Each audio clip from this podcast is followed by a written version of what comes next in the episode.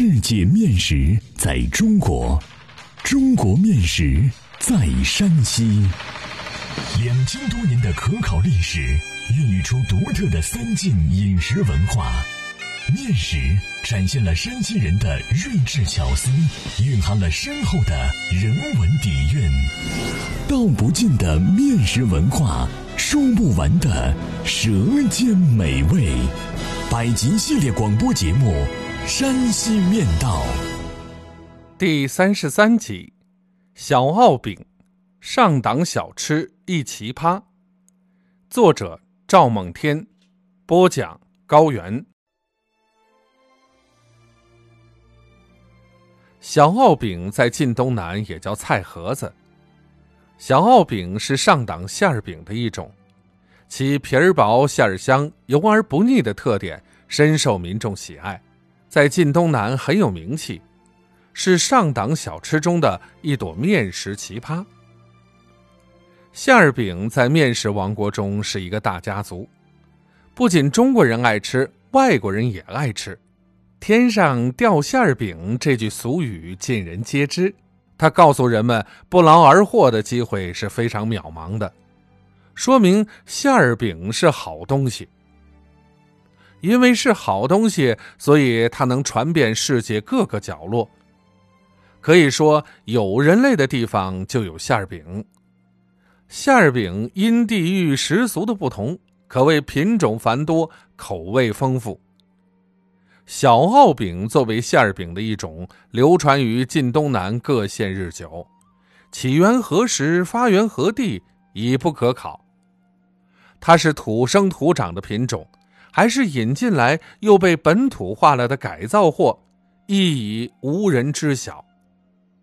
但它能以自己的魅力开辟自己的市场而扎下根来，跻身美食之林，说明它有强大的生命力。馅儿饼大致可分为两类，一类是肉馅儿的，另一类是菜馅儿的。肉馅的以猪肉、羊肉、牛肉为大宗，菜馅的那就丰富多变了。晋东南小奥饼则有三种，除肉馅、菜馅之外，还有肉菜结合的。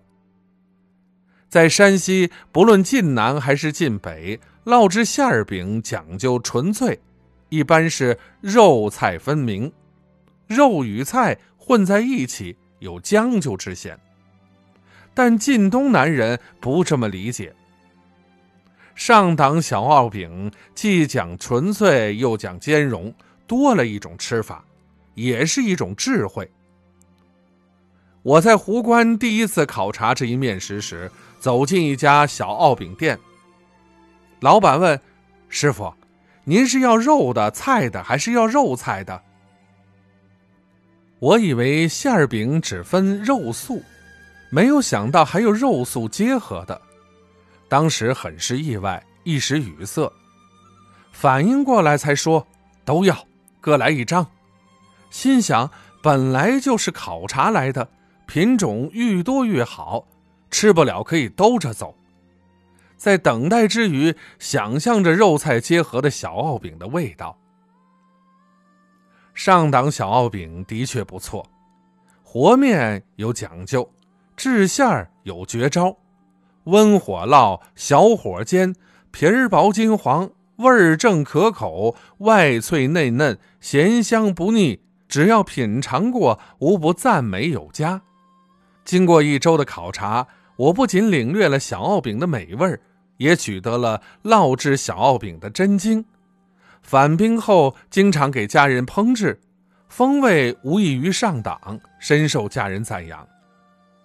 我家乡过去白面匮乏，有点白面也只在节日时用来包饺子和包子，没有烙制馅儿饼的习俗，因此从小就没有形成对馅儿饼的概念。参加工作以后，在当地和其他城市食事上领略过不同风味的馅儿饼，或肉馅儿或素馅儿都很认可。自从品尝了上档小奥饼后，才觉得吃过的馅饼皆不能与小奥饼相提并论。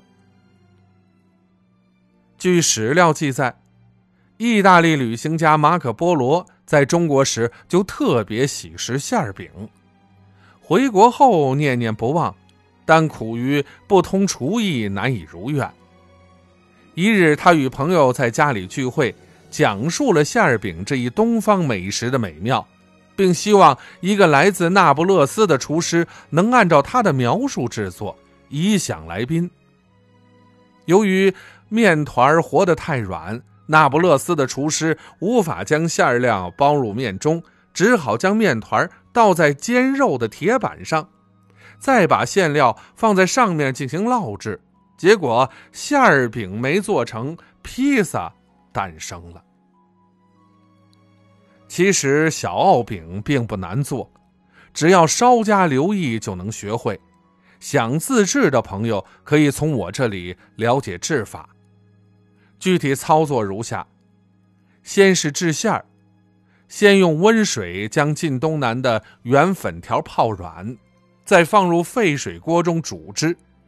煮的同时，加入香橼、福酱和精盐，待粉条膨胀吃进水分时，倒在案板上摊开晾凉，用刀剁成五厘米左右短节儿，放入盆内，再加入五香粉、葱花和姜末。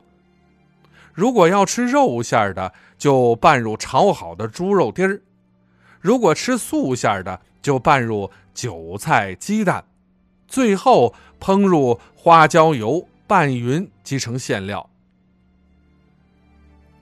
其次是和面，和面取精粉适量倒入盆内，放一点精盐，用冬热夏凉、春秋温的四季水和成软面团用布盖住，醒五至十分钟即可使用。三是包制和烙制。从和好的面团上揪一核桃大小剂子，用晋东南两头尖擀面杖擀成薄饼，再将馅料放于面饼之上，要满它。因面软不能拿在手上进行收口，只能用双手捏住面饼边沿一处，顺势提起，快速聚拢，像扭包子一样收口。然后掐取聚拢回来多余的面头成肚状圆球。这个环节很见功夫，否则非破即后。这时在烙饼的平底小鏊上抹上驴油，没有驴油抹一些植物油亦可。将圆球口朝下迅速移至鏊上，用手指轻轻按扁成五寸盘大小圆饼，进行煎烙。烙至两面金黄色即熟，如没有平底小鏊，用电饼称亦可。烙熟的小鏊饼皮儿薄如麻纸，不论肉馅儿菜馅儿均可照应出来，让人看了食欲顿开。四是吃法，小鏊饼因为皮儿薄易碎，是不能捧在手上吃的，需放在盘子里享用。喜欢食醋者，浇上陈醋，风味更加凸显；喜欢食蒜者，蘸上蒜泥，别有洞天。当然，嗜辣的不要忘了抹上辣椒。我在长治逗留期间，见食客们享受这一美食时，多半以啤酒，其惬意之情溢于言表。欢迎继续关注《山西面道》第三十四集《柳林晚秃》。火辣辣的诱惑。